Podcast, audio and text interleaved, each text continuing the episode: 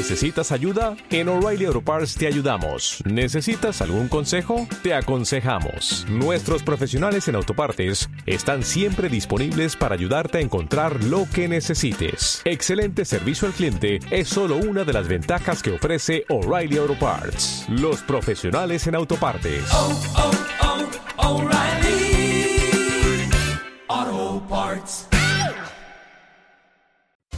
La noche al día, Canarias Radio.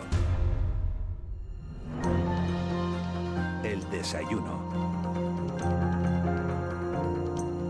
8 y 12 minutos de la mañana seguimos aquí en De la Noche al Día en Canarias Radio. Empezábamos a las 6 y media de la mañana, son las 8 y 12, como digo, y nos metemos en tiempo de, de entrevista por nuestros desayunos de cada mañana. Como saben, pasan políticos, empresarios, economistas, profesionales de- del mundo de la comunicación. Y estábamos esperando, fíjense, a que comenzara el curso universitario, que lo hiciera con normalidad para invitar a, a nuestros estudios a los rectores de, la- de las dos universidades canarias. Rosa Aguilar Chinea es ingeniera informática, es catedrática de Ingeniería de Sistemas y Automática y desde mayo de 2019 es rectora de la, de la Universidad de La Laguna. Señora Aguilar, muy buenos días. Muy buenos días. Gracias por, por acompañarnos. Eh, fíjense lo que son las cosas, la actualidad. Habíamos cerrado la entrevista hace, hace unos días y, y la casualidad, porque ha sido así, la casualidad ha querido que venga usted aquí justo un día que hay unas imágenes circulando por internet que, que no son nada agradables, que son imágenes de, una, de unas cargas policiales, de un enfrentamiento entre, al parecer, estudiantes y agentes de la policía en la, en la, en la Facultad de, Bellas Artes de, de la Universidad de La Laguna, de la que usted es rectora. ¿Qué ha pasado?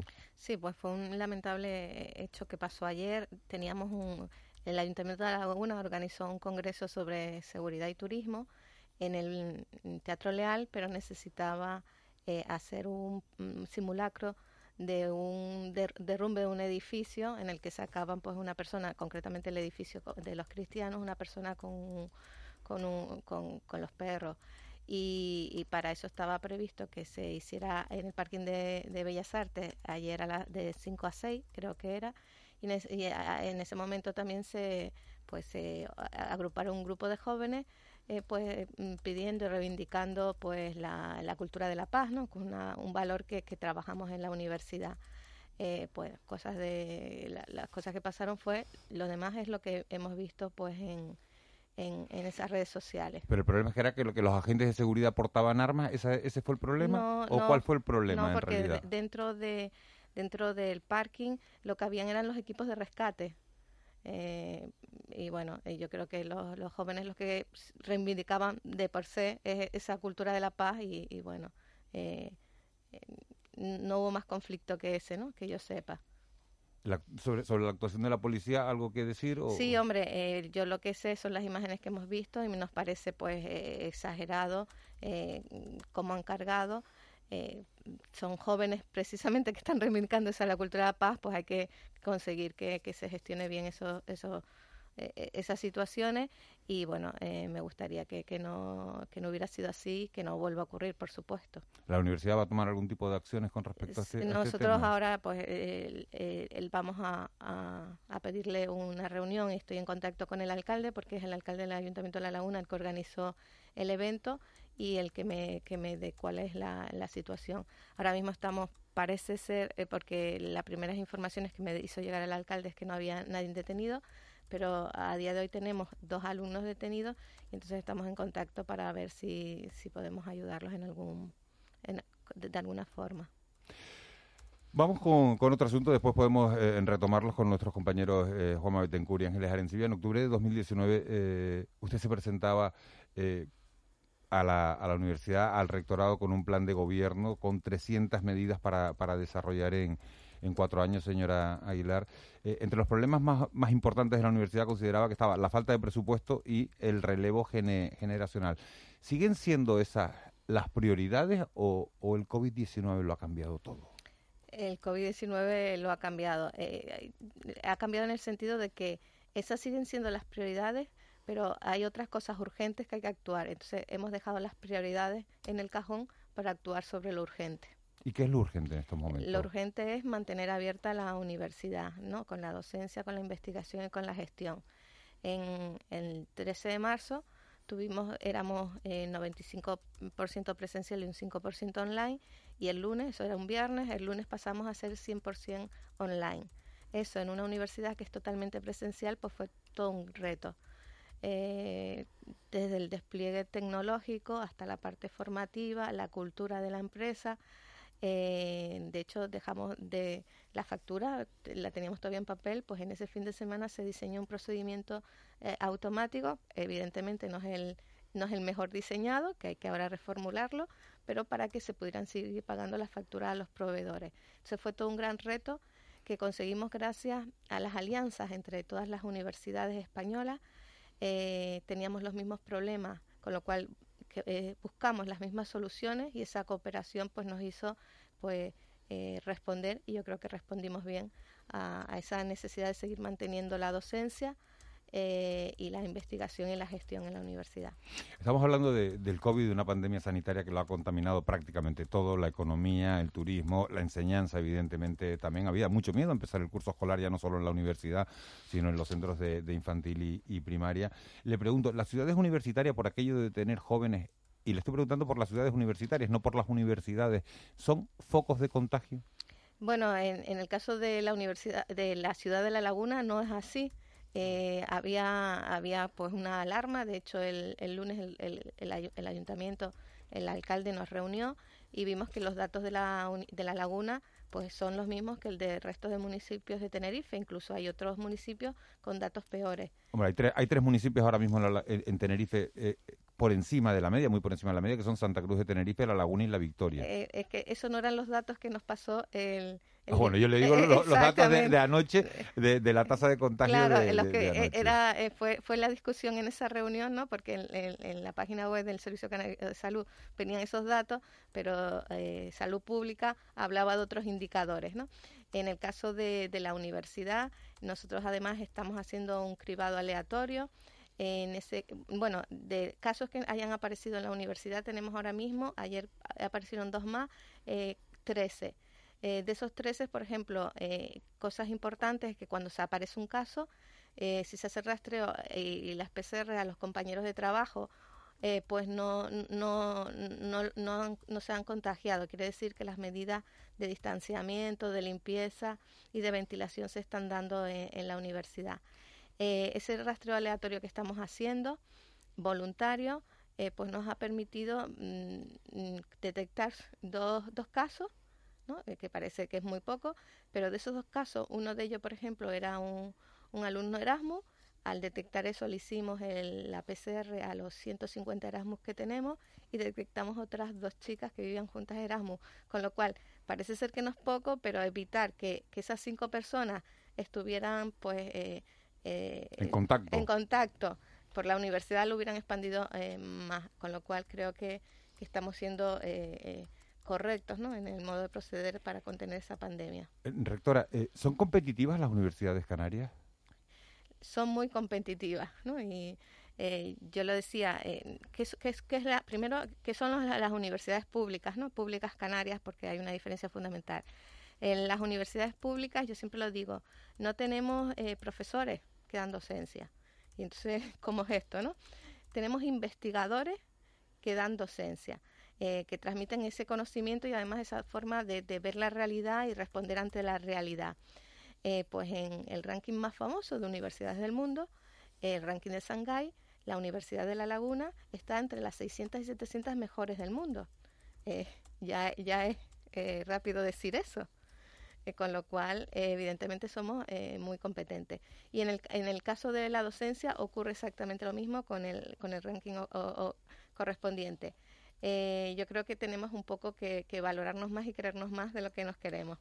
No es por establecer una comparación, pero usted ha estudiado en la Universidad de Las Palmas de Gran Canaria eh, y como este este programa se oye en todo el archipiélago, ¿sabemos en qué posición de ese ranking está la Universidad sí, de Las Palmas está, de Gran está Canaria? dentro de las mil mejores del mundo también, que eso eso es un éxito, está en, en eh, 800, 900, 900 mil, no sé, está un poquito más abajo, pero también eh, hay una justificación. Es una universidad más joven, ¿no? Y, esto de, de, crear ciencia y generar conocimiento es, eh, eh, tiene que traer un, una trayectoria porque crear conocimiento de, la nada cuesta mucho más que si tienes una trayectoria investigadora. Por eso es muy importante lo de que nuestro eh, profesorado, nuestros investigadores que se van a jubilar, no se vayan sin dejar ese conocimiento a los nuevos ese, ese traspaso de conocimiento, porque es lo que nos hace realmente ser competitivos.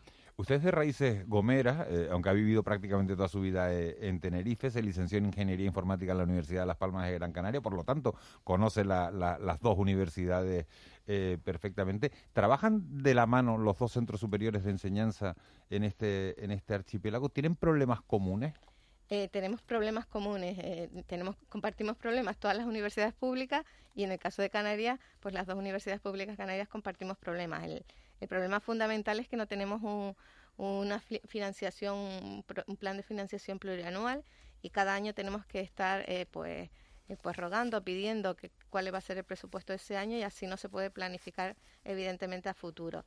ese es el, el mayor problema y bueno, la financiación está estrechamente ligado con el rejuvenecimiento de la plantilla, que es otro de los grandes problemas de las dos universidades públicas canarias.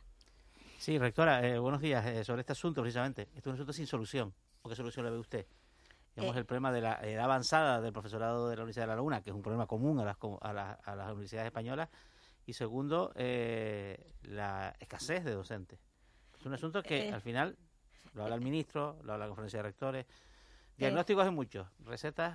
Eh, recetas, bueno, un plan de acción en el que empecemos a contratar a jóvenes investigadores en, la carrera por donde empiezan los, los, jóvenes, ¿no? De, ayudantes, ayudantes doctores, contratados doctores y que eh, con los que se van a jubilar para que esos los seniors nos, nos traspasen el conocimiento. Es una cuestión de eh, poner financiación sobre la mesa. Cosa aparte es el tema de la los profesores en, en ciencias de la salud. En ciencias de la salud, eh, sobre todo aquellos que necesitamos que eh, los profesores vinculados, los de mm, asignaturas clínicas, pues eh, evidentemente tienen una carrera profesional pues mucho más, más exitosa, más rica y dedicarse a la academia les cuesta lo mismo. Hay que hacer un plan en el que se fomente eso es dinero. es, dinero, es dinero. solamente. O sea, bueno, y, definir cuál es el plan. pero ideas que hay que pagarlas. Exactamente. por eso, todo al final, en el caso de, de la, del rejuvenecimiento de la plantilla, eh, se justifica, se, se traduce en dinero. Eh, buenos días, rectora. Eh, a, día, a día de hoy, cómo es la situación, eh, el día a día, me refiero, la cotidianidad de la, de la universidad, el día a día de las clases en las facultades, cómo está transcurriendo, cómo, cómo está transcurriendo la, la rutina universitaria. Bueno, eh, en el caso de la Universidad de La Laguna, nosotros el 13 de marzo pasamos a, a docencia online y a ese confinamiento y nos incorporamos a la docencia, una cosa que llamamos docencia eh, de presencialidad adaptada el 5 de octubre.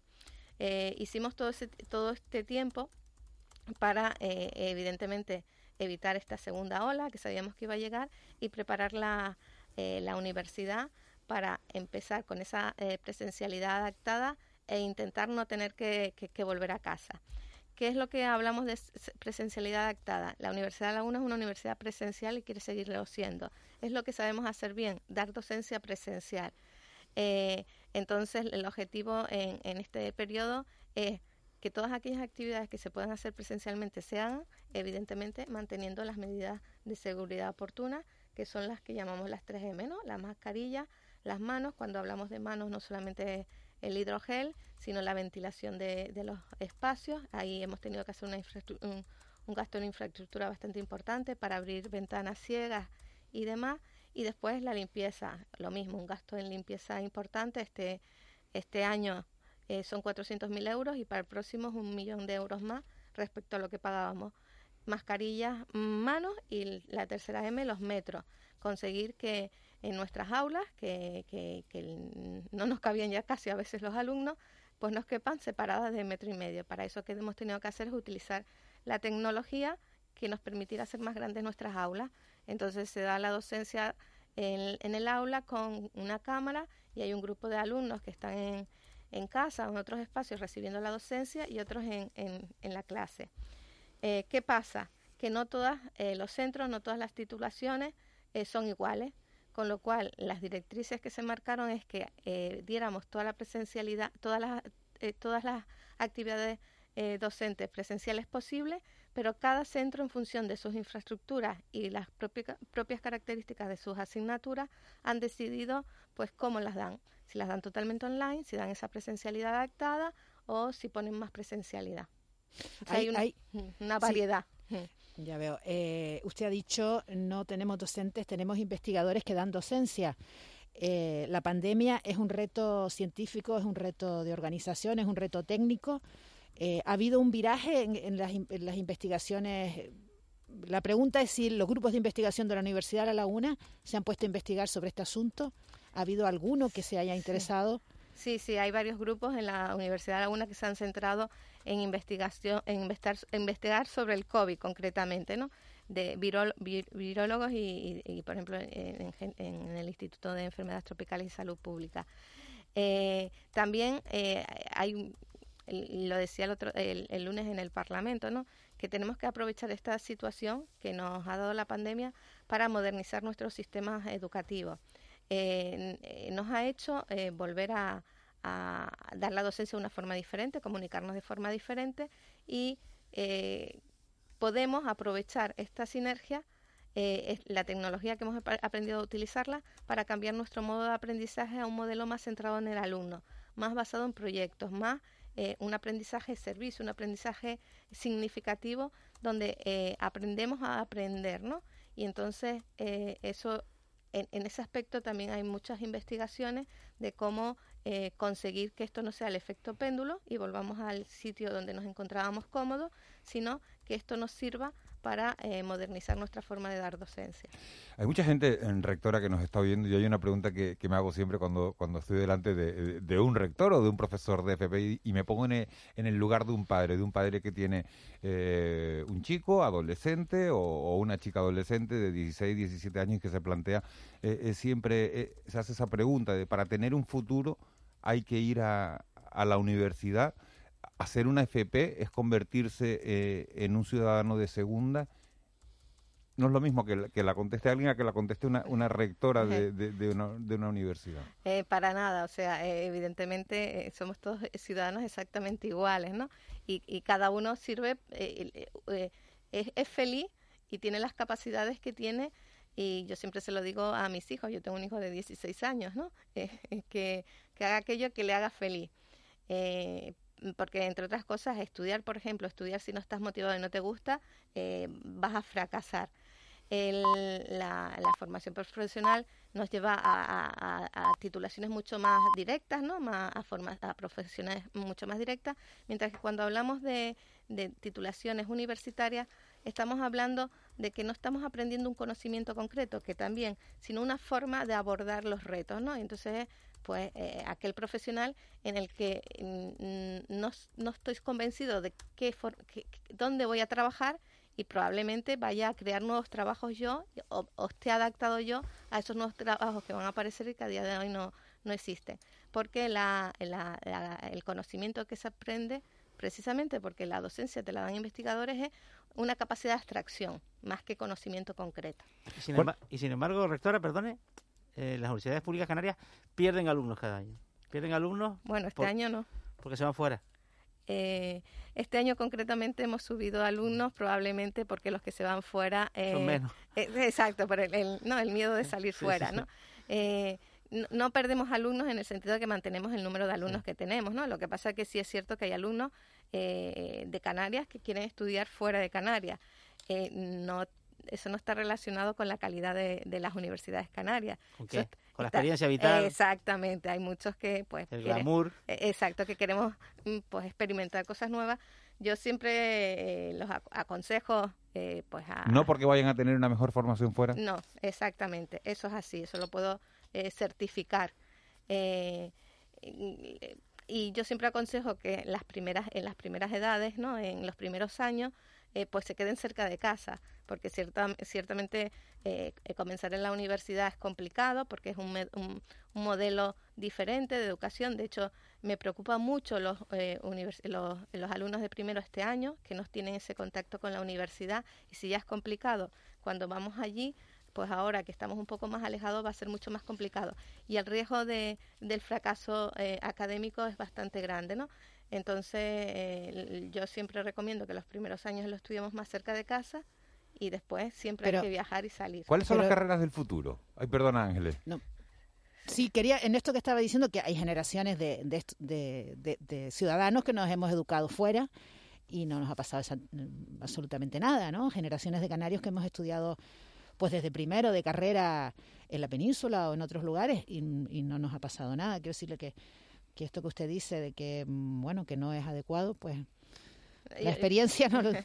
Yo lo recomiendo, pues bueno, por mi experiencia a lo mejor personal con mis hijos y, y viendo cuál es la madurez de mis hijos, ¿no? Igual es, esa es la experiencia personal que tengo. Ciertamente los, eh, los alumnos de primero tienen más fracaso académico y se suele dar por, por tres razones. Una, a veces por falta de conocimiento, ¿no? No, que no llegamos con el conocimiento que necesitábamos. Otros, porque no sabemos cuál es el mecanismo, el, los protocolos que se siguen en, en la universidad y tercero es por la falta de sociabilizar la, la, formación. O sea, bueno, tengo un grupo de compañeros con el que compartir los problemas, con el que estudiar, y ese yo creo que casi es el, para mí es el fundamental. Eh, evidentemente, si salimos fuera y tenemos eh, esas tres eh, cuestiones resueltas, pues estupendo porque además vivimos nuevas experiencias, ¿no? ¿no? Maduramos mucho más rápido. Le preguntaba por las carreras del futuro. Bueno, para mí todas las carreras son del futuro, ¿no? Porque, porque todas son interesantes y no nos podemos eh, quedar en unas concretas eh, porque perderíamos eh, fuelle en otros ámbitos. Pero sí es cierto que hay unas líneas en las que hay que trabajar, eh, de hecho están marcadas desde, desde la Unión Europea, que son las famosas STEM, ¿no? Las ciencias, las matemáticas, las tecnologías, las ingenierías, donde además hay un sesgo muy importante de, de, que las estudian varones y donde hay que trabajar para que las mujeres entren en, esas, en esas titulaciones. Yo siempre lo digo, los problemas del, del mundo, los problemas actuales que estamos viendo a día de hoy son tan, tan complejos que solamente con creatividad vamos a poder resolverlos. Tenemos que reinventarnos, tenemos que eh, mirar más allá. Y los entornos donde se da más creatividad son entornos donde entornos heterogéneos. Evidentemente es un entorno más heterogéneo, grupos de, de trabajo donde hayan hombres y mujeres que solamente donde hayan hombres, ¿no? Entonces, si queremos resolver los problemas del mundo, tenemos que trabajar en grupos y en igualdad de condiciones. Una edad de oro, una nueva edad de oro de las matemáticas. Una nueva edad de oro de las matemáticas.